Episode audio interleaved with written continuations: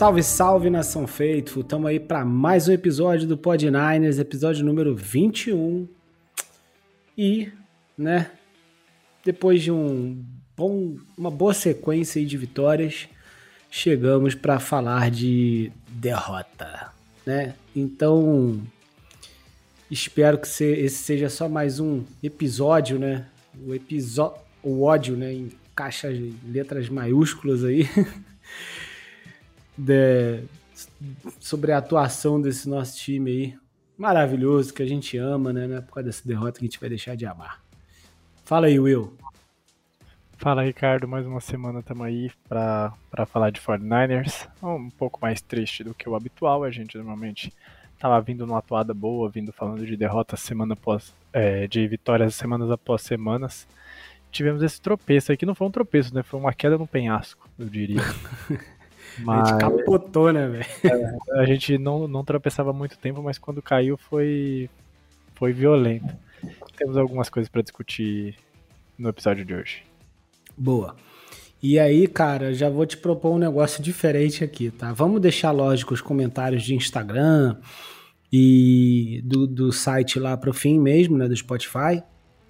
Mas é. Queria propor da gente já falar do, do que a gente sabe até o momento, né, e não deve mudar nessa próxima hora que a gente está gravando, é de Injury Report. O que, que você acha? Perfeito, pode, se você puder trazer as novidades. Com certeza. Então vamos lá, né? É, primeira coisa, Eric Armstead não treinou, né? Continua com problema no pé. Então, cara, mesma coisa que aconteceu no passado. Não lembro, né? Você comentou no episódio anterior que foi mais ou menos no meio do ano passado. Acredito Sim. que foi isso mesmo. E esse ano tá sendo no final da temporada é, regular. Eu não gosto disso. E ele é um jogador muito importante para o nosso elenco, ainda, né? Então, cara, torcendo muito aí para. Cara, assim, a gente já sentiu a falta dele nesse último jogo, da derrota para os Ravens. Sentiu no anterior. É, Commanders, cara, que ele se recupere, porque a gente não, não deve precisar dele para jogar contra os Commanders. Contra os Rams eu já, já gostaria de ter. E playoffs eu acho que a gente precisa que ele esteja saudável, né?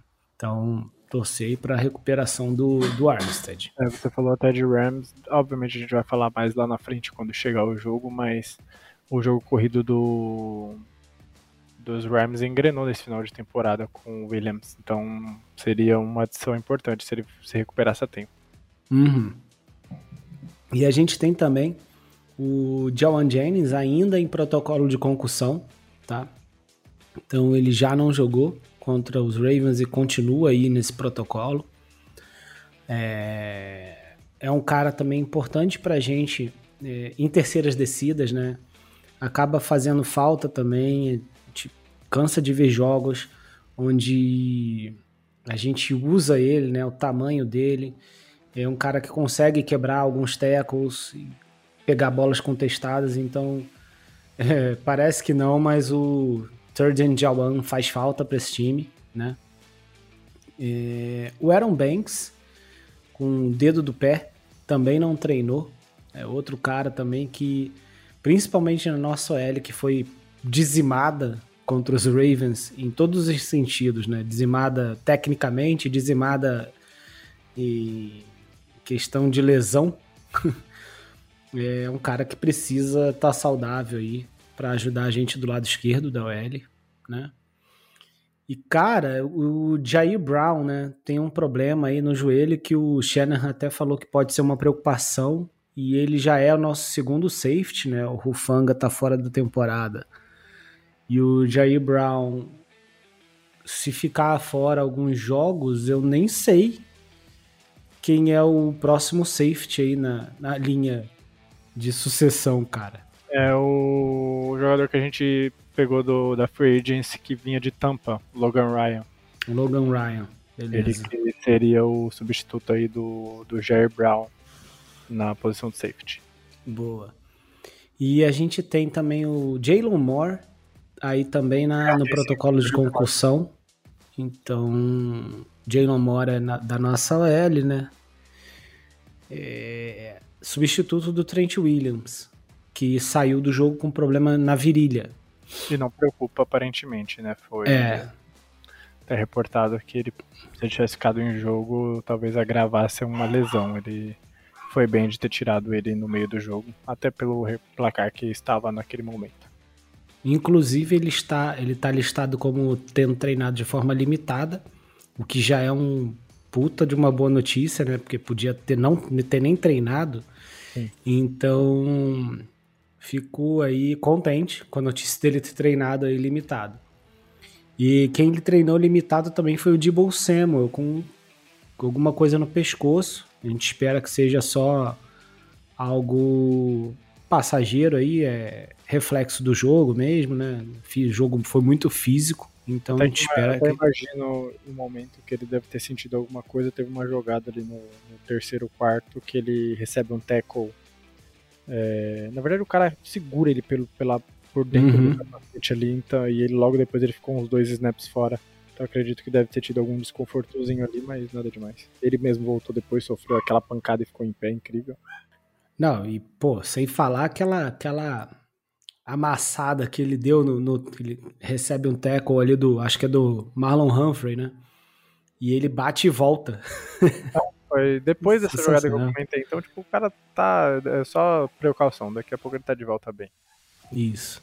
Então, assim, mais ou menos isso, mas deixa eu ver aqui que tem também alguma coisa sobre o Embry Thomas, né, também foi limitado com hamstring, né, posterior de coxa.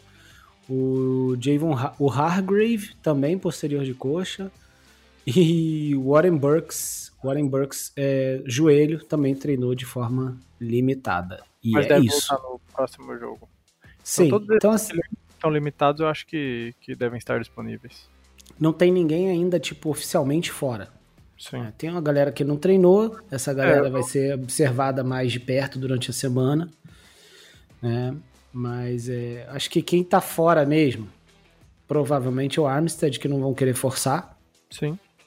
E o resto, cara, capaz de. O John Jennings deve liberar dessa concussão Sim. até o jogo. É, é, porque é curioso, né? É, eu queria saber como que é feito esses testes de concussão. Porque se eles acharem que é por. Ah, tá meio maluquinho das ideias.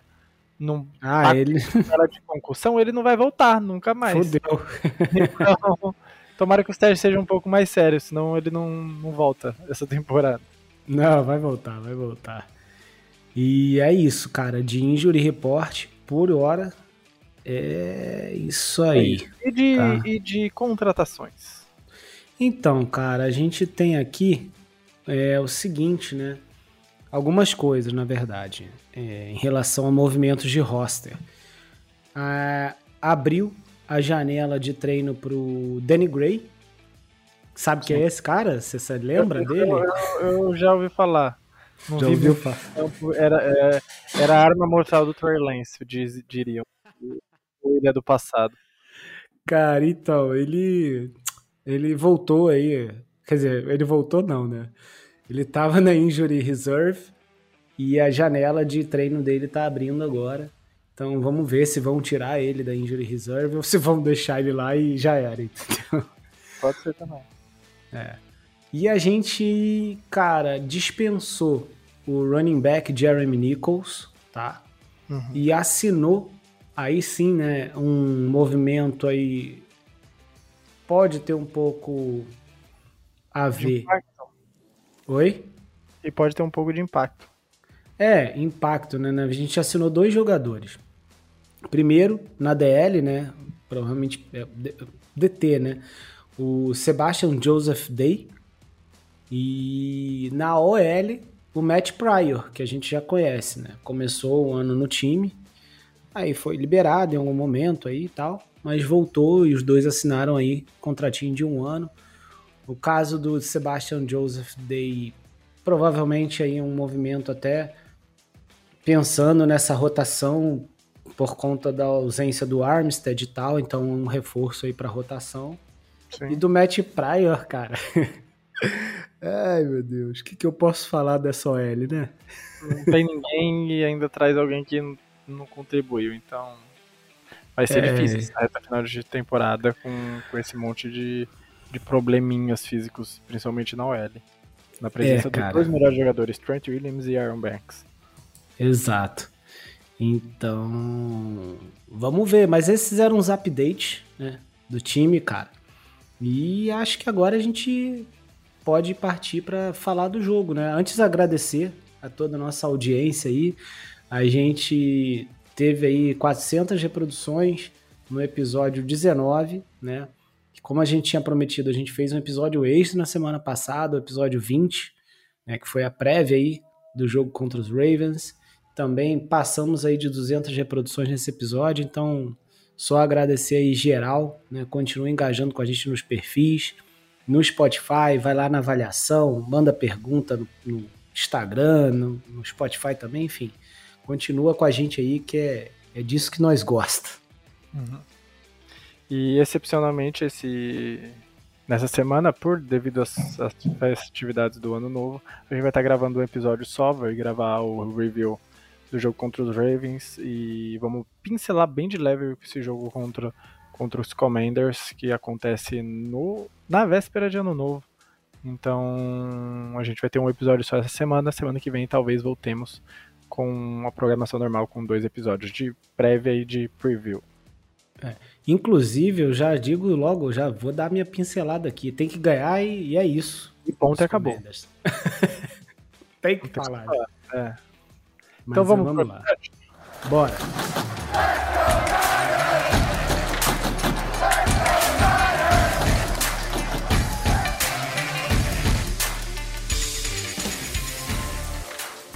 Então, Will, tava vendo aqui, né, cara? É, jardas totais: 429 pra gente, 343 pros Ravens. Sim. Jardas de passe: 308 pra gente, 241 pros Ravens. Corridas, 121 pra gente, 102 pros Ravens. Jardas por jogada, 6.3 pra gente, 5.4 para eles. Cara, primeiros downs, números praticamente iguais ali. Eficiência de terceiro down, parecido. É... Cara, assim, estatísticas de um time que venceu. É, é né? difícil. Né? Explicar esse placar para quem olha só os números, sem obviamente olhar a linha de interceptações. Que óbvio Calma, ele deixa pô. muito Aí bem você me quebrou. deixa muito bem claro, né, o que, o que ocorreu no jogo, mas é, é difícil de, de entender o resultado desse jogo.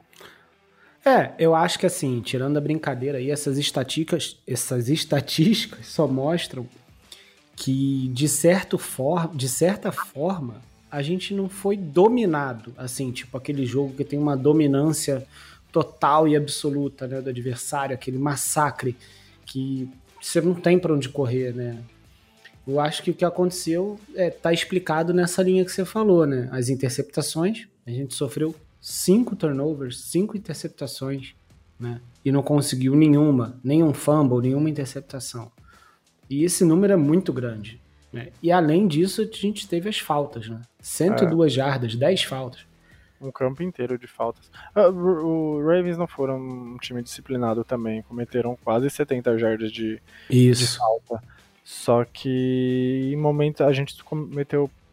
Acho que todos os momentos chaves do jogo a gente conseguiu fazer besteira.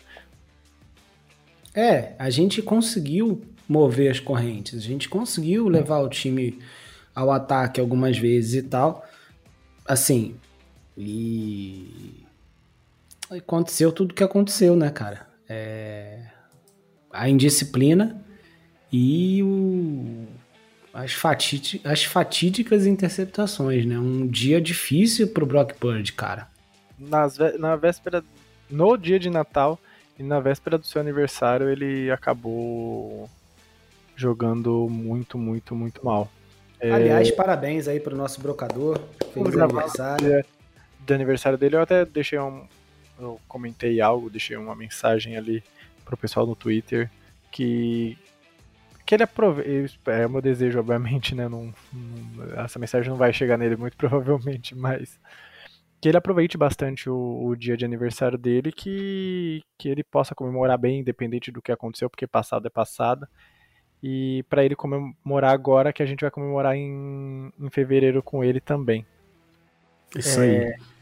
Falando um pouco sobre o jogo e especialmente acho que do Brock Purdy, eu acho que para ser bem sincero, esse jogo é até complicado de fazer uma análise mais detalhada de jogadores pelo tudo que deu errado, e isso passa muito na mão do Brock Purdy. É, eu entendo quando a gente vai tentar levantar alguns pontos o quão a, a defesa do, de Baltimore é forte, quanto ela é dominante em, em, em, várias fases do jogo.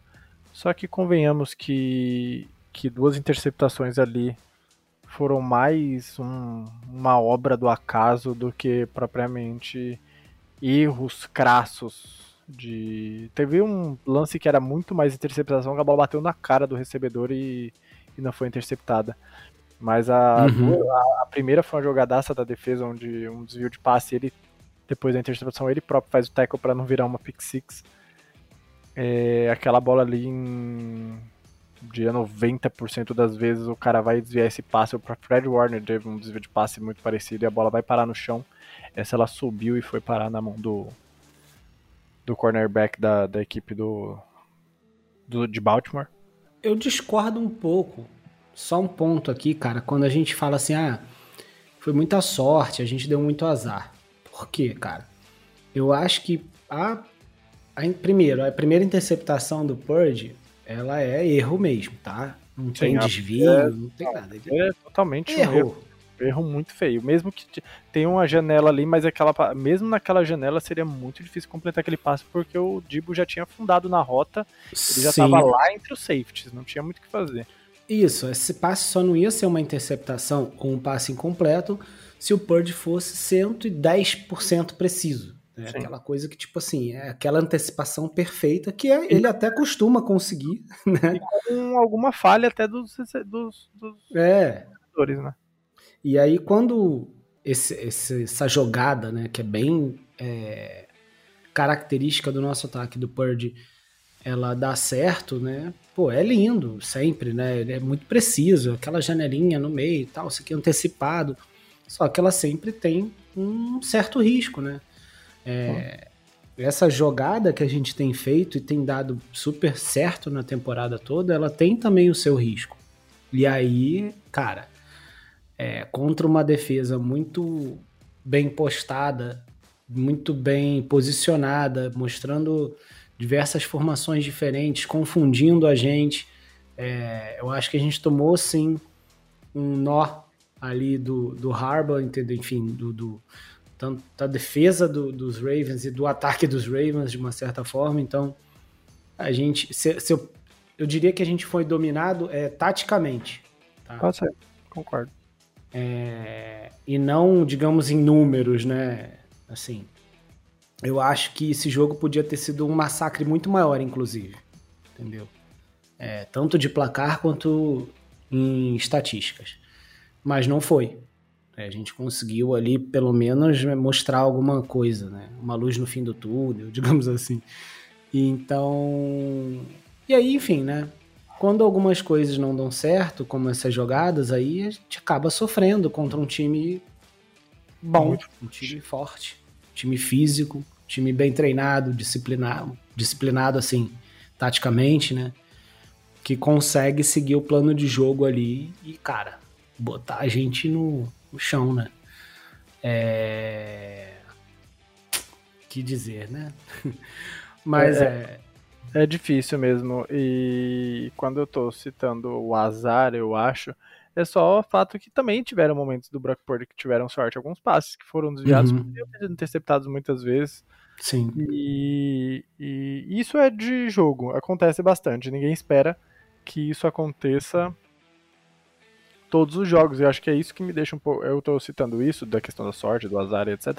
É só para tentar tranquilizar um pouco a, ah, a tá no, no questionamento de tipo assim, vão acontecer outros passes complicados de ser executados e que vão ser desviados, que vão ser defletidos, que não vão no ponto onde gostaria. Só que muitas das vezes isso não vira interceptação, isso não vira turnover. Dessa vez aconteceu de todos virarem.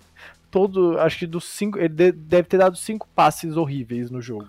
Quantos passes é, Purdy teve? Você tem, tem esse número? Ah, cara, foram eu tenho, eu tenho 30 aqui. e poucos. 32. Ele acertou 18 de 32, sei lá. 32 passes é, tentados, 18 completos. Com isso dá 14 passes errados. Vamos dizer que desses 14, 6 foram muito ruins. 4 viraram interceptações. Tipo, é um. É, é difícil. É uma difícil. média muito alta, sabe? Então, uhum. por isso que eu não estou preocupado com as interceptações, porque eu, pelo que eu já vi do Brock Purdy, o que as estatísticas me dizem, o que eu vi em vídeo me dizem, é uma coisa que pode acontecer outras vezes, mas que não vai ser frequente, não vai ser tipo Zach Wilson da vida, que se você deixar ele jogar não, não. temporada, ele vai ter 30 interceptações. É, assim, 17 jogos na temporada jogando como o Brock Purdy joga, obviamente. Com o estilo de jogo que ele joga lá no passando pouquíssima bola, não vai ter esses números. Mas se botar o Zach Wilson passando a quantidade de passes e quantas jardas aéreas o Brock Purdy conecta, provavelmente ele teria, sei lá, 40 interceptações na temporada. Uhum. Mas é. É, só, desculpa, só complementando. Não, é, vai lá. Isso que não me preocupa a questão das interceptações. Até eu tava vendo uma stats, e eu sei que é exagero da minha parte comparar com essa pessoa que eu vou falar agora, mas o, o, o, Tom Brady tem oito jogos de quatro interceptações na carreira. É, então, tipo, até os melhores do melhores vão ter é, noites que não que nada vai dar certo. Inclusive Sim. essa é, é, é engraçada, engraçada não, curiosa, que essas inter, esses jogos de quatro interceptações do Tom Brady é no máximo até o terceiro ano dele. Do terceiro ano em diante ele não tem jogos bizarros mais. Isso que mostra como ele é o GOAT do GOAT, né? Tipo, nem assim ele fazia tanta bizarrice depois do seu terceiro ano. Acho que tem um jogo de quatro interceptações lá em 2015 contra aquela defesa bizarra do Broncos. Mas aí era também outro caso onde a defesa era, tipo, melhor defesa talvez da década. Então. Vai acontecer. É isso que eu queria. Eu falei bastante, mas é para em resumo é isso. Vai, pode acontecer, mas foi muito o, a, o alinhamento dos astros que pra gente às vezes estava dando muito bom, deram ruim tudo de uma vez. Num jogo é. importante, é, infelizmente. Eu queria deixar registrado o seguinte: você ouviu primeiro aqui. Brock Purdy poderá ter jogos ruins até o terceiro ano. Depois vai ser só Gold só Game. Perfeito. É o que a gente espera. E isso é e também já cravou. O Brock Purdy é um segundo anista, né? Tipo, isso também tá mais suscetível. Eu tô muito mais preocupado e curioso de saber como ele vem pra semana que vem jogando contra uma defesa mais fraca, que cede muitas jardas após a recepção, que cede, que cede muita bola em profundidade, depois de um jogo tão complicado, porque esse é o jogo, se, por exemplo, se esse jogo de, contra o Washington fosse nessa semana no lugar de Baltimore, e não tivesse acontecido tudo o que aconteceu, eu tenho certeza que ele teria quase 400 jardas. Agora Sim. não sei como ele vai responder, ele vai continuar atacando o fundo do campo, ele, ele atacou vai. no jogo quando precisou, ele completou os passes. O, vai, cara. Ele não teve medo de chamar as jogadas. Sim. E ele, e ele executou. Teve Sim. passes completos muito bonitos nesse, jo nesse jogo, mesmo com as quatro interceptações. Mas Sim. eu, espero, eu preciso esperar para ver, só para ter certeza. Não, eu acho que assim, não vai. Acho que tudo que aconteceu impactou bastante ele no jogo. É, foi difícil é, recuperar o mental, porque não era só ele. Ele, para mim, é, eu não costumo falar de culpados no jogo, assim, mas ele, para mim, é, acaba sendo né, o, o estopim maior para nossa derrota, digamos assim, mas é, cara, foi um dia ruim do time, né? É, mesmo que ele não tivesse as quatro interceptações, tivesse duas, será que a gente ia conseguir vencer? Se ele não tivesse nenhuma, eu até acho que, que sim. A gente provavelmente conseguiria vencer esse jogo, mas não existe, né? Esse sim é, todo existe. O ataque mostrou, né, tipo, potencial para ter feito sim. uma partida muito melhor. Só que a gente teve que abandonar, essa partida específica, a gente teve que abandonar o jogo terrestre muito rápido. Mais Por do causa... que eu gostaria. Eu é. acho que abandonou cedo demais. Eu teria insistido mais no jogo terrestre em alguns momentos, principalmente no uhum. primeiro tempo. É, eu não gosto dessa abordagem do Caio Shanahan de Cara. Lançamento de passe no primeiro no segundo drive desesperadamente. Ele não pra correu mim... com a bola no primeiro drive. Então, para mim, abandonar o jogo terrestre é só no quarto período. Entendeu? É. Porque assim, você vê que mesmo quando estava 30 a 12, né, 29 a 12, 30 a 12, tipo assim, e tava no quarto período esse placar, ainda dava pra gente virar. Sim. Tipo assim, matematicamente, é, tanto em diferença de placar quanto em tempo, era viável. Ou seja, não tem necessidade de você abandonar o jogo terrestre, menos que, sei lá, esteja, pô, 50 a 10. Não, nem por isso. É, a minha questão do jogo terrestre é como ele tá entrando. Ele tava entrando. Ele Sim. algumas oportunidades conseguiu 4, 5 jardas por carregada. Você só abandona, na minha concepção, o jogo terrestre se, se ele não, não entrar nada. Um, se toda hora você tá correndo e tá avançando uma jarda, duas jardas. Isso. Eu, eu vejo muito alguns jogos, alguns times que acabam tendo que abdicar do jogo terrestre porque é batendo no muro e voltando, batendo. O próprio Washington Commanders é um bom exemplo. Muitas vezes ficou enguiçado o jogo terrestre, é por isso que o Serreal tem milhão de jardas. Né? É. Então, tipo, é um, é um caso. Jake Browning no, nos Bengals, muitas jardas, porque o Mixon não tá correndo consistentemente com a bola. E o... a gente. Tá não, bom, a gente tá bastante no muro voltando, mas também tava entrando às vezes, né, cara? Sim, então não, não dá para Esse negócio de abandonar o jogo terrestre porque precisa correr atrás do placar, e não só por isso, e só por um desenho tático eu não gosto do, dessa, dessa, abordagem do Shanahan. Esse primeiro drive, se eu não me engano, não tem nenhuma corrida do Christian McCaffrey, até a interceptação. Aí no segundo drive ele começa a correr melhor com a bola e a gente avança bastante. Então, cara, eu, eu fora isso, eu não tenho o que reclamar do time. O time fez o que foi possível ali, dadas as circunstâncias. A defesa de Baltimore jogou muito bem. O ataque de, de Baltimore fez o básico, teve muito campo curto. Então só precisou pontuar e mesmo assim a defesa conseguiu segurar em alguns momentos. Esse jogo só ficou aberto graças à defesa, de alguma forma. Uhum. Então, é isso. É, é cara, o, o, o, que eu falei, até voltando àquela questão do azar, é porque eu vejo muita gente falando assim, ah, mas foi mó azar, não sei o quê. Ah, mas a gente perdeu pra gente mesmo e tal. E aí você acaba, cara, não, não levando em consideração o seu adversário, né? E aí quando eu falo que não, não acho que é só questão do azar, eu sei que tem um pouco disso, sei que tem um pouco da sorte do outro time. Tem dia que tudo dá certo para um, tudo dá errado para outro, sim. É, mas até para dar certo e dar errado, tem que ter alguma coisa acontecendo por trás. E aí é que eu digo que o cara teve o passe é, defendido ali, é, rebatido e tal, mas caiu no colo do cara porque o cara tava ali para cair do lado dele, né, na mão dele. É, não caiu tipo na cabeça dele sem querer e ele pegou a bola. Na terceira interceptação, ou quarta, sei lá, do Purdy, que ele é uma jogada esticada, né, que os juízes jogam várias flags do lado, do, do lado dele. É uma falta provavelmente contra a gente, né? Não é uma falta a favor que ele, ou seja, provavelmente eram holdings ofensivos. Então, não é uma falta que ele vai, tipo, é, ter uma free play. Então, não tinha necessidade dele esticar aquilo, porque já era, né, a jogada. E ele estica a jogada até tentar achar o Kiro. Aí sim, é, tem uma bola rebatida mas quem pega essa bola, se eu não me engano, é o Kyle Hamilton. E o Hamilton, é, um minuto atrás da, do, do, momento que ele pega, ele tava com a cara no chão, que ele tinha sido amassado num tackle, ele tava com a cara no chão. Mas ele, ele levantou depois disso, foi para onde a jogada estava sendo, tipo, tinha o Kiro como target e conseguiu pegar o passe defendido. Tipo assim, então tem também um, um um esforço ali do time adversário, entendeu? É, a, a até para ter a sorte. É, a falta, inclusive, é no Hamilton. É uma falta do Aaron Banks em cima do Hamilton. Ele cai enquanto é. intercepta. É, é no, em resumo, a gente teve muita, muitos problemas nessa questão.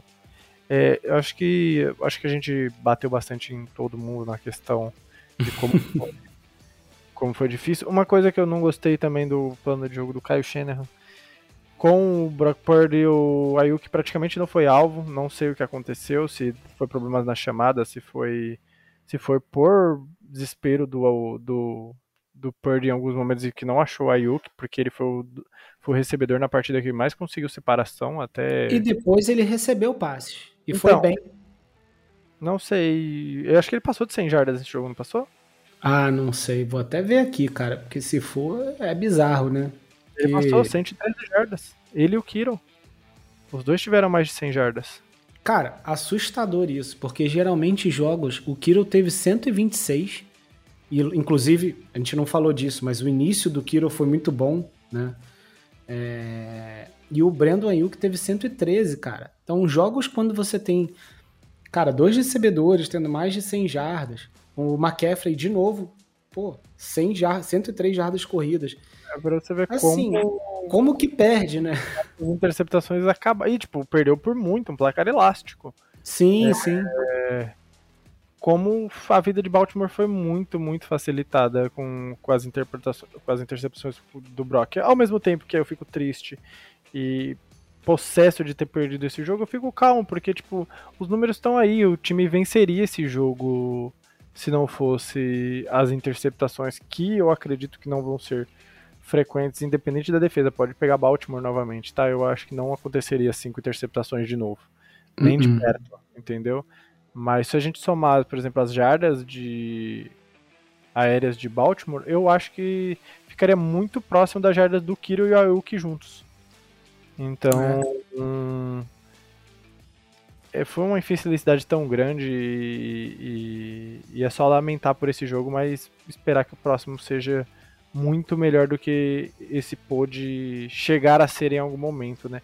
É, se tem duas coisas boas para comentar desse jogo. A primeira é que esse jogo pelo menos proporcionou a cena mais legal da história da temporada de 2023-2024, que eu acho que quando alguém lá eu espero muito que os 49ers seja campeão do Super Bowl, não só por eu ser torcedor dos 49ers e, estar tá esperando esse título há tanto tempo. É, cara, essa jogada vai ficar marcada mais ainda na história. Tipo, qual foi a jogada da temporada dos 49ers? Foi o Lamar Jackson tropeçando no. No, no Ludmilo, no, no árbitro Toninho Tornado. Porque, cara, foi bizarro. Eu não acreditei quando eu vi. Eu, a gente tava tomando 33 pontos na cabeça, eu olhava a imagem no Twitter, eu ria. Porque eu, tava, eu não acredito que aquela jogada ainda que aquela jogada aconteceu. É, o início do jogo foi bem louco, né, velho? Ai, cara. Essa foi foda mesmo. Ele, o a... Lamar tomando uma coça ali. E, e outro, outra coisa que foi muito positiva foi o Hargrave mostrar que estava saudável, né? Para mim, uhum. ele foi o melhor jogador da defesa nesse jogo. Não gostei da partida do Fred Warner. Novamente, as últimas três partidas eu vejo ele perdendo muitos tackles que normalmente ele não perde. É, não gostei da partida do Nick Bolsa, ele foi vencido no, no duelo particular ali com, com, com o left tackle. É, é o left tackle? É o left tackle, né? É... Ele perdeu muito. Clown não, tô viajando. É, Clown é, é, é, não, não. Esqueci, eu não vou lembrar. Eu não vou lembrar o nome dele. Mas foi, foi vencido. Ele perdeu muitas oportunidades ali de conseguir apressar o Lamar Jackson. É, o próprio Nick Bolsa depois deu uma entrevista falando sobre é, como o Lamar Jackson mudou a postura uhum. dele para essa partida, que ele estava muito mais sendo um jogador tentando se provar dentro do pocket, talvez, vamos dizer assim. Ele estava tentando ser menos móvel nessa temporada e nesse jogo específico ele não hesitou quando precisou fugir da pressão. Tem algumas jogadas dele interessantes, já falei. É, me dói, porque tipo, é o jogador que eu mais gosto de ver e ver ele fazendo isso contra o meu time, fica aquela sensação, caramba, que jogada foda do Lamar mais uma vez. Mas ele tá amassando o meu time, que ódio, desgraça. O que, que Mas... você dava por ele hoje? Dava o Brock Purdy mais o quê? Pra trocar o Lamar Jackson pro, os Fortnite, pô, é, essa é uma pergunta que toca meu coração. Porque Agora assim. Eu te matei. Se você me perguntar quem eu acho que vai ter uma melhor carreira no final da temporada, eu, eu acho que eu bateria o martelo no Brock Purdy. É, sem clubismo nenhum. Eu acho que no final da temporada, lá na frente, a gente falaria muito mais do Brock Purdy do que do Lamar Jackson, a não ser pelos elementos do, do Lamar Jackson correndo com a bola, que vai deixar números assim históricos na história da NFL, né, que dificilmente serão batidos tão cedo mas uma melhor carreira, mais anéis e tudo mais, talvez o Brock Purdy tenha um, uma carreira mais promissora. Porém, é o cara que mais gosto de ver jogando futebol americano. Eu, eu, tenho, eu admiro muito essa mobilidade dele, como ele, como ele é único na história da NFL. Então, se eu pudesse trocar de alguma forma assim, vamos dizer que o Brock Purdy não existisse, aí eu acho que eu, eu, eu trocaria tipo, não, o Demo e o, o Trent Williams e o Nick Bosa. Não, não, mas não. É, é Brock com Purdy Brock, existe. Com o Brock Purdy lá, eu vou ficar com o Brock Purdy, porque ele vai ter uma carreira mais vitoriosa com, com a camisa do Fortnite. Você botou no meio rascada, mas é, mas é exatamente isso. É, é justo. E, e eu acho que o único jogador da defesa que mostrou um qualidade, não digo qualidade, mas tipo, jogou muito bem contra o jogo terrestre do Lamar, principalmente, foi o Hargrave. Teve sec, pressionou bem o, o, o, o, Lamar pelo meio. Quando precisou acompanhar o Lamar saindo para sideline, ele com aquele peso dele todo, pouquíssima mobilidade, correu para cima do Lamar, então me surpreendeu, porque vem de lesão, né? Então a gente espera um pouco menos desses jogadores que estão a semana inteira treinando limitado. É, eu assim, do lado defensivo, cara, eu, eu fico um pouco dividido, não sei, assim, Pô, você falou do Fred Warner, né? É, e aí a gente vê, de uma forma geral, que o time mais uma vez falhou nos tackles, né? Assim, claro que com o Lamar é bem mais difícil, né? É um cara liso, né? Como você mesmo falou no episódio anterior, a elusividade dele é muito grande. Então, você fica mais propenso, sim, a errar os tackles. Você tem tendo a ameaça dele, né? Você fica mais propenso a acreditar que ele pode eh, ele mesmo, né, ficar com a bola e correr e isso abre gap para outros jogadores é, utilizarem o espaço vazio para fazer a corrida, que foi até o que aconteceu num dos touchdowns dele. Mas é mais uma vez a gente teve um pouco de dificuldade de taclear, tanto que você vê o jogador que teve mais tackles do nosso time foi o Tachon Gibson, que fez três faltas bizonhas, inclusive, né? E teve só seis tackles o Gibson. Então, assim, depois o Fred Warner com 5. É, é um número um pouco baixo, entendeu? É, assim, e aí me, isso me remete ao seguinte, que a gente fala também bastante, né? Esse é um ano diferente pra gente. A gente está acostumado a ver um time com um ataque acostumado de outros anos, né? De ver um ataque não tão forte, não tão poderoso, digamos assim, e que a defesa acabava precisando ser muito presente e às vezes até ganhar jogos. Né? Esse ano a gente aprendeu a ter um ataque mais consistente, mais confiante, mais produtivo, que gera muitos pontos. E a defesa acompanha esse ritmo, limitando os times adversários. Mas quando a gente não tem um ataque tão produtivo, a defesa não consegue mais ser aquela defesa, cara, é, amassadora. Que não, vamos lá, não tô, não a defesa, nossa defesa ainda é top 5, talvez top 3 da NFL, é, mas não é mais aquela defesa, cara, eu acho que vai conseguir segurar qualquer adversário. Tá? Vai segurar a maioria deles, mas não vai segurar qualquer um. Então, cara, a gente precisa que o ataque rode. Então, Eu tenho um ano... Ah. Os Jets mandam o Salah embora esse ano. a gente repatria ele ano que vem. Nada mal, hein? Porra, você é, é, louco, imagina, velho. Careca é, de volta! É, seria muito. É o meu sonho, acho que hoje, obviamente, depois de ganhar o Super Bowl, porque aí você, beleza, manda os caras embora, deixa a defesa mais soft em questão de nomes, assim, economiza uma grana aí pro futuro. E traz o Salé, que fez, acho assim, grandes nomes aí que estão nessa defesa hoje são crias do Salé, o Greenlaw, o Fred Warner, o próprio Nick Bolsa. É, então tem alguns, alguns jogadores aí da defesa que, que na mão do, do carecudo lá ia voar. É, você é louco, cara. Isso aí, torcida vai, vai à loucura, vai ao delírio. Imagina. É, acho que, que de defesa é isso. Acho que a gente resumiu bem essa questão do de como a defesa não teve muito o que fazer, com tão, tão pouco espaço para trabalhar. A gente pegou Baltimore algumas vezes no, nas jardas finais do campo por causa do, dos problemas do ataque e especialmente do, do Purdyzinho, que infelizmente teve um, uma partida ruim. É... E do ataque, eu acho que é isso. Não tem, eu, eu, a gente tem que elucidar como o Kiro e o Ayuk foram bem na medida do possível, não tiveram drops bizarros e, e quando tiveram oportunidade produziram. E o, falar um pouco, acho que do Sam Darnold, né, que entrou ali até para tranquilizar um pouco a questão dele, da entrada dele, que eu acho que eu vi muita gente falando, ah, e eu não vou entrar nesse mérito, eu não vou discutir isso, mas que eu vi bastante de haterzinhos querendo caçar clique e tentar engajamento no Twitter, principalmente, pessoas irrelevantes. É, como o Sam Darnold pôde entrar em campo e, e, ter um bom papel. Isso provaria que qualquer um entraria ali com o mínimo de experiência que tivesse na NFL seria capaz de, de rodar esse tema. Um, uh, o jogo estava praticamente ganho por parte de Baltimore, então Baltimore já estava no momento. O Hamilton estava mais em campo, então, tipo, muitos daqueles jogadores já não estavam muito na preocupação, só estavam tentando sacar para inflar números de sacks que já é um do o time que tem mais sacks na temporada, então principalmente o Clowney estava muito nessa sede de conseguir o sack dele, etc.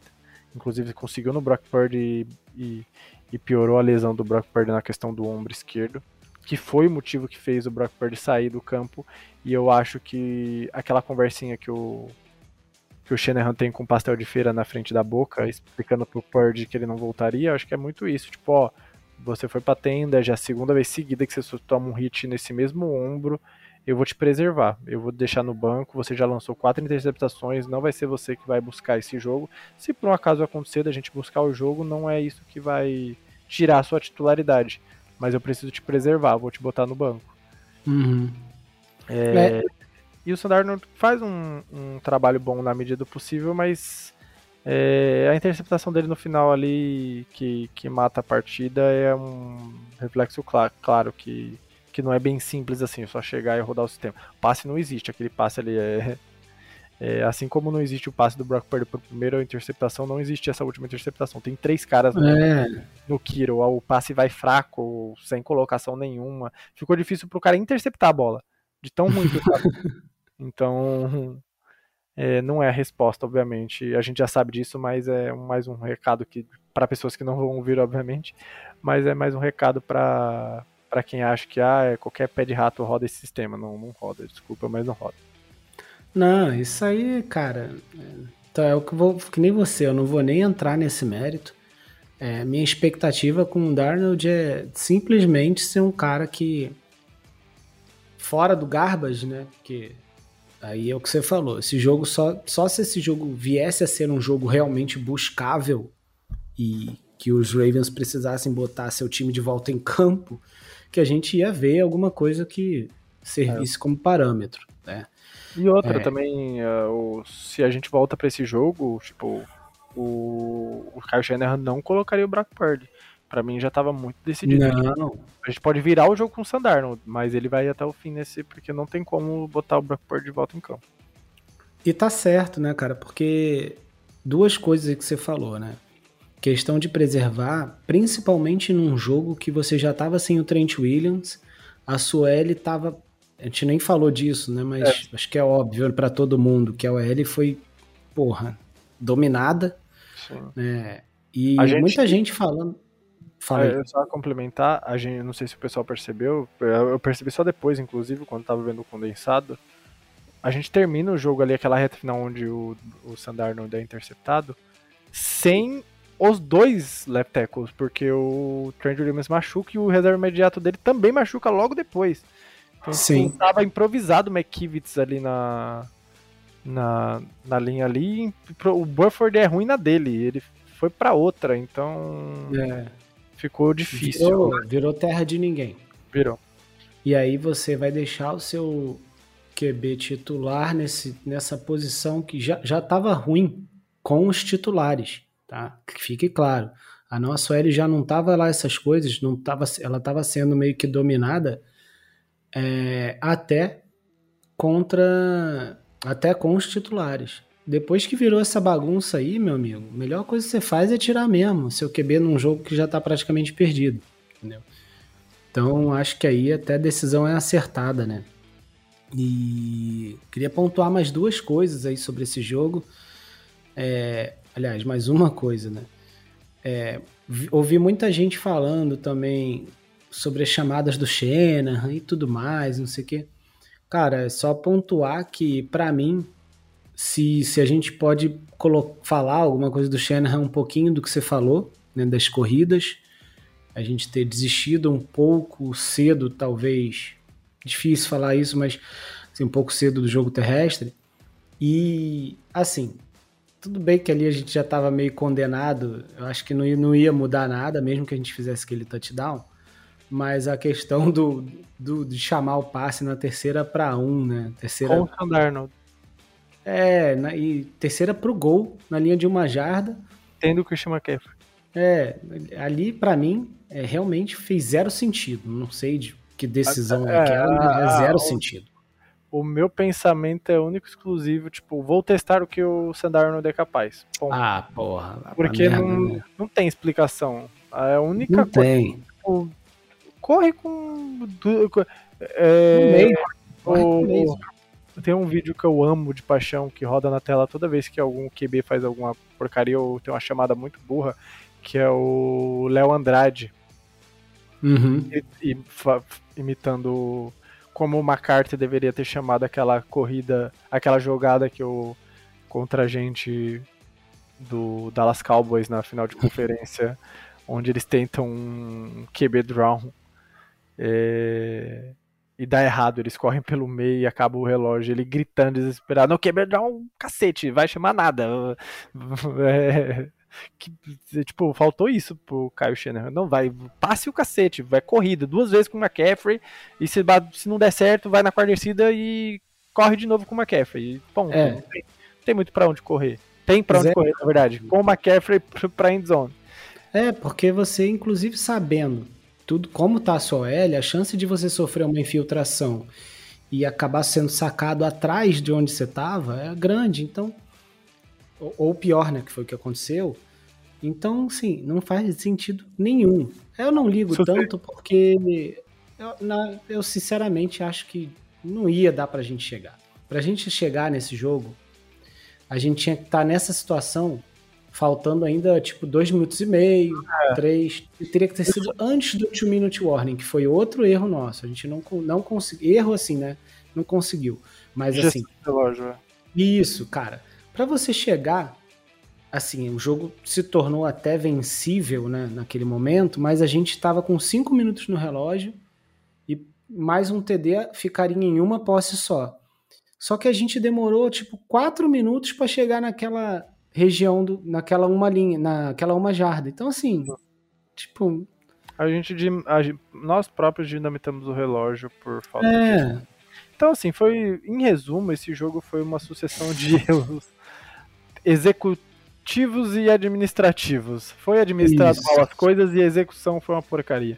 Então, o comercial e o administrativo desse time precisa ser, ser, chamado na salinha de reuniões e, e tomar uma bela bronca essa semana. Inclusive o Sr. Kyle Schenner. Espero que o John Lynch tenha dado uma chamadinha nele também.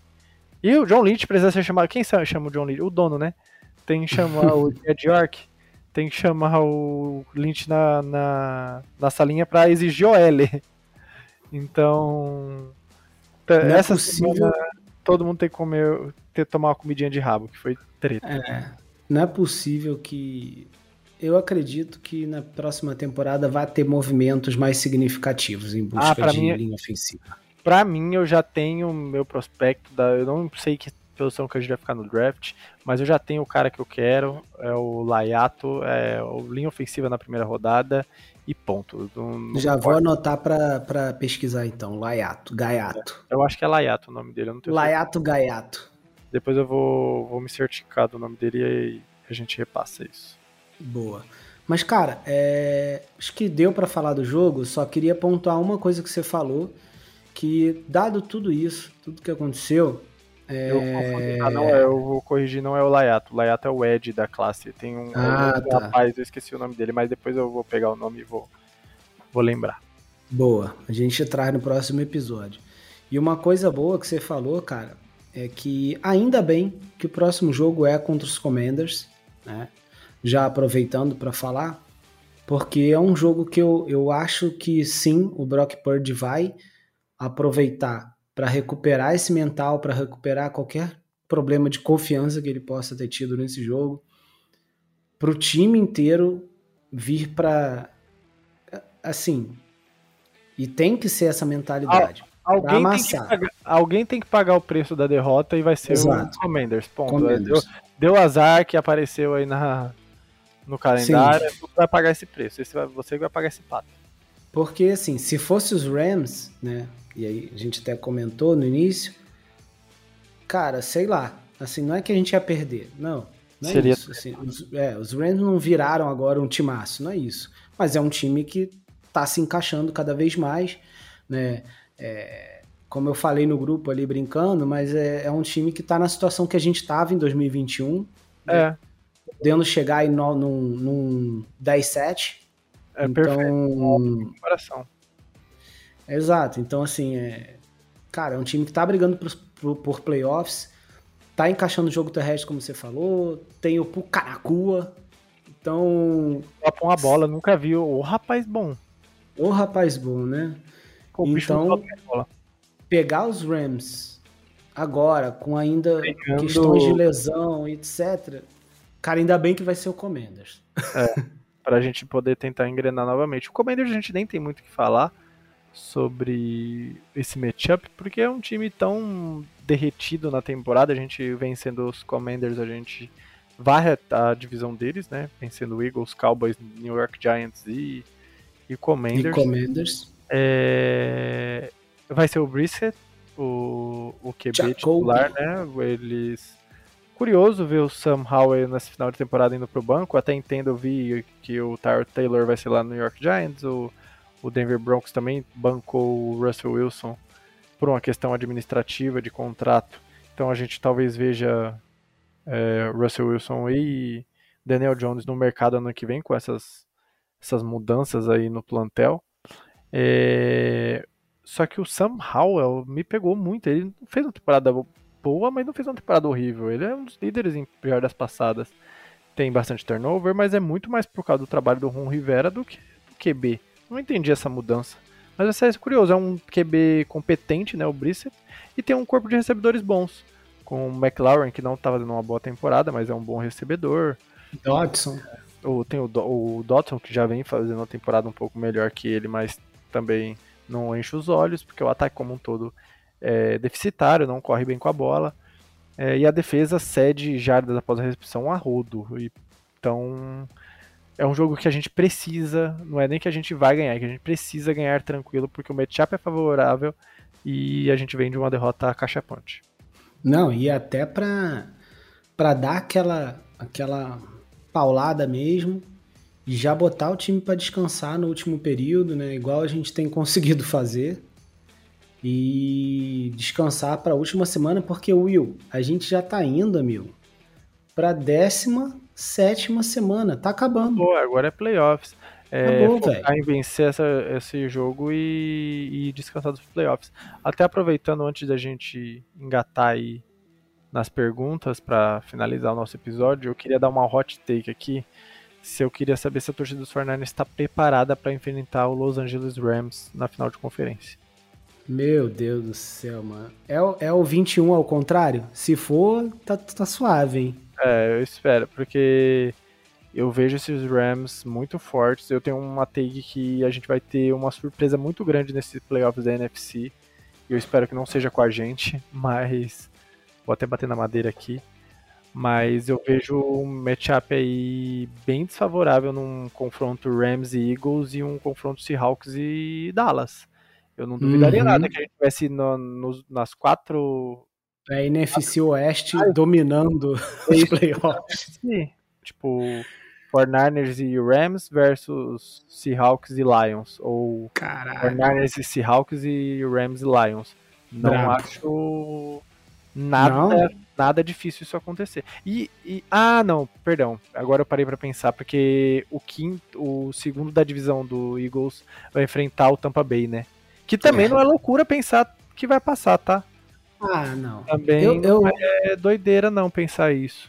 desses times mais assim, eu tô botando mais hype aí nos Rams mesmo, cara. Tô contigo aí. Dos sete times que estão ali engatados pra vencer, eu tenho dois times que, que eu tô bem de olho nesses playoffs. Um é o Rams e o outro é o Lions. Eu acho que são os dois mais fortes candidatos aí pra pra chegar longe. Eu acho que mais por es- eles, eu acho que eles respiram o espírito de playoff. Eu não consigo ver isso no, no Eagles e no Cowboys, por mais que seja um timaço e pode vencer só pela qualidade técnica, mas esse ano eu acho que eu vejo mais esse espírito aguerrido que às vezes o coração tem que falar um pouco mais alto do que a habilidade no, no Lions e no e nos Rams. Vai ser bem divertido essa esse, essa post-season da NFC. Isso aí. Cara, então vamos lá, né? Vamos para nossas Perguntinha. interações. Você tá com elas aí? Tô com tudo aqui. Vou Então- começar pelo. Vou começar pelo site e depois a gente vai pro Insta, beleza? Perfeito. Ó, no site aqui temos o Diogo Neto, sempre presente. Falando aqui, né, se a gente ficar na Seed 1, vai pegar o time é, classificado com pior campanha. E que isso, então, por isso é importante a gente batalhar pela Seed 1. Perguntando, na verdade. Então, batalhamos pela Seed 1 ou poupamos o time, o time para os playoffs? Cara, Batalhamos pela seed 1. Sempre, porque não é só questão de pegar o time pior ou melhor e por aí vai, né? A questão é, é muito mais a bye. Então, assim, é E o pessoal, e o mando de campo. é, o mando de campo, obviamente, é, pra mim é o- um dos primordiais, mas eu digo a bye porque o pessoal às vezes desconsidera. Eu vejo o pessoal discutindo assim: ah, mas se a gente classificar com a seed 1 muito antecipado, vamos dar duas folgas pra eles. A questão é que na última semana é muito diferente do que a primeira semana dos playoffs, questão de intensidade. Então, os primeiros, os o time que vai jogar a primeira semana de playoffs, que, que não, tá, não tá de bye, vai se desgastar muito. Esse primeiro descanso é só para tirar o ritmo do nosso time. Então você joga normal, temporada regular com todo mundo que tiver disponível. Obviamente, se você puder tirar o Hargrave ali na última semana, eh, limitar um pouco o Trent Williams para que é um, um cara mais velho e tal. Mas o Dibu Samuel com 25 anos, não. O Ayuki, que, que tá tentando bater recordes de jardas com a camisa dos 49 você não descansa. Você descansa na Seed 1, onde tá todo mundo lá nas playoffs já se matando, já se desgastando, já se lesionando, e você vai estar de boa por mérito, porque não é só um descanso por descansar, você descansou porque você mereceu, você buscou aquilo lá a temporada inteira. Isso também tem um fator psicológico aí no final das contas. Justo. Tô contigo nessa aí. O Vitor Brandão mandou aqui, ó. Vamos confirmar o Seed 1 e o MV Purge, que venha a galinha ao molho pardo de Natal. Não deu, Vitão. Ah, o galinha- MV Purge A galinha Eu até-. É, não, não rolou. E o MV Purge, cara, eu vou deixar aqui on hold. Eu, não que eu acho que essa atuação tire isso dele, mas provavelmente vai tirar, né? É porque eu queria adiantar que todos os QBs que venceram os 49 se machucou, então o Lamar sua hora vai chegar. Que isso, cara, faz isso não, mano. Infelizmente. Mas é a estatística, não sou eu. Eu, eu não quero que ele se machuque. Eu quero vingança no Super Bowl. Tá. Mas é a estatística. Então, eu não duvido nada que tá próxima semana ele se machuque. Tá certo. É, mais Seed 1, tamo aí, né? ainda tamo aí Tamo- na liderança pra isso. Exatamente. E o Felipe Davi aqui mandou que só pôde ouvir o último episódio depois do jogo trágico, né? Triste. Não, primeiro, assim, antes de você ler a pergunta dele, eu já quero agradecer, porque eu não quis ver nada dos 49ers depois da derrota. Eu falei, não, agora não, deixa eu. Porque mexe muito com o meu dia, vencer ou perder um jogo. Então, só de você ter ouvido depois dessa derrota um episódio que a gente já tinha gravado sobre, é muito, ficamos muito felizes. É isso aí. E ele, mas ele fala que continua bastante confiante no Brock, né? E que melhor perder agora do que depois no Super Bowl, né? Maravilhoso, exato. É isso. E sobre a enquete, né, que a gente perguntava quem venceria a batalha de QBs, 100%, primeira vez que tinha dado 100% no enquete. Por isso que deu errado. 100% falou que era o brocador. A gente zicou. Zicou. Mas que pergunta também. Você tem, eu já falei, você tem que começar a fazer perguntas. É o Ricardo que coloca essas perguntas lá no Spotify. Tem que colocar perguntas mais genéricas, tipo, vocês gostam de pudim ou, ou quindim? Que aí a gente evita ficar zicando o time. Vou fazer isso. Vai Vou botar exatamente essa pergunta. Vai ser, vai ser. E tá eu já, digo, eu já digo que quem votar no pudim é criminoso, porque quindim é o melhor sobremesa já superior, inventado. É superior. É muito superior, é o 01. É o 01. Então, esse já foi nosso momento groselha, hein? foi, eu viajei da maionese. Não, mas é, é válido. Faz parte. Ó, Instagram. Instagram. Diga. O Paulo Afonso mandou aqui. KS tem um plano. Escondeu o playbook para o Super Bowl. Torcedores, calma. Ah, é um... Cara, eu, eu não concordo eu, muito eu, com isso. se ele escondeu, ele deixou é, tão bem escondido que ele esqueceu onde ele guardou. Que ele esqueceu de é. levar pro, pro jogo. Aí ele improvisou é. tudo. É Mas bem... eu ouvi algumas pessoas falando, né? Escondeu o playbook. Cara, não, não foi isso. A eu gente foi. É mais de meme, eu acho que é mais de meme. É, e a gente tem, a gente tem que aceitar. Os Ravens foram superiores e claro. acabou. Que a gente seja superior se a gente encontrar eles novamente. Que a gente tenha aprendido, e o próprio. Alguns jogadores do time falam sobre isso, né? Que serviu aí como aprendizado tal, não sei o quê. Então, é isso, que seja, né? É, André Lopes aqui mandou: essa derrota foi uma benção disfarçada, porque agora o Shanahan e o Wilkes podem estudar o jogo. Eu vi um cara lá de fora falando isso também, né? Exatamente é, essa, esse, esse, take aí, entendeu? É, eu, eu, acho que era o título de um texto lá fora, alguma coisa desse gênero. Isso. É, eu, assim, não estou dizendo que é uma benção disfarçada, mas é, é um ponto interessante a se analisar. O tem material agora para para tentar buscar, porque se fosse o contrário, eles teriam material da gente para para tentar nos quebrar e nem sempre é, é, vai se resolver. Não é porque a gente também tomou uma surra que agora a gente sabe todas as jogadas que eles fazem e a gente vai dar a surra de volta lá no Super Bowl. Não, a gente pode tomar outra surra. Mas é, vamos tentar. É, é sempre tentar ver o copo meio cheio. Então, se serviu de alguma coisa, serviu para a gente entender um pouco o que a gente pode esperar no futuro, no futuro confronto, que eu acho que pode não acontecer. É, vamos ver. O Juliano 00J manda aqui, ó, apagão da linha ofensiva. Mostrou nosso ponto fraco ou foi jogo da feijoada? Eu não acho que foi jogo da feijoada. Eu acho que, cara, foi eu o que foi. Fomos superados. É, isso. A gente fez o que deu para fazer, jogamos bem e mesmo assim não adiantou de nada. É. E, cara, fomos muito atrapalhados, sim, pelos turnovers. Então. Sim, cinco turnovers contra nenhum, é muita coisa. É. Eu falei que a chave seria os turnovers, mas eu achei sim. que o Lamar ia cometer um monte de turnover. eu errei. Verdade, nossa, verdade, cara. Essa semana eu errei todas as previsões. Verdade. E o último aqui, ó, o Rafa Nascimento mandou aqui pra gente 49ers só perde para ele mesmo, e foi o que aconteceu. Três turnovers e ainda estava 16 a 12, tipo, tá falando do primeiro tempo, né? Cara, sim, eu só discordo nessa questão de perder para ele mesmo. A gente ah, perdeu para um tem... forte. É, eu acho que os Ravens são um grande time, muito físico, cara. Eu acho que mais importante é a gente reconhecer o quanto eles foram físicos e que isso fez a gente sofrer também. Pô, partidaça do Queen. Exato.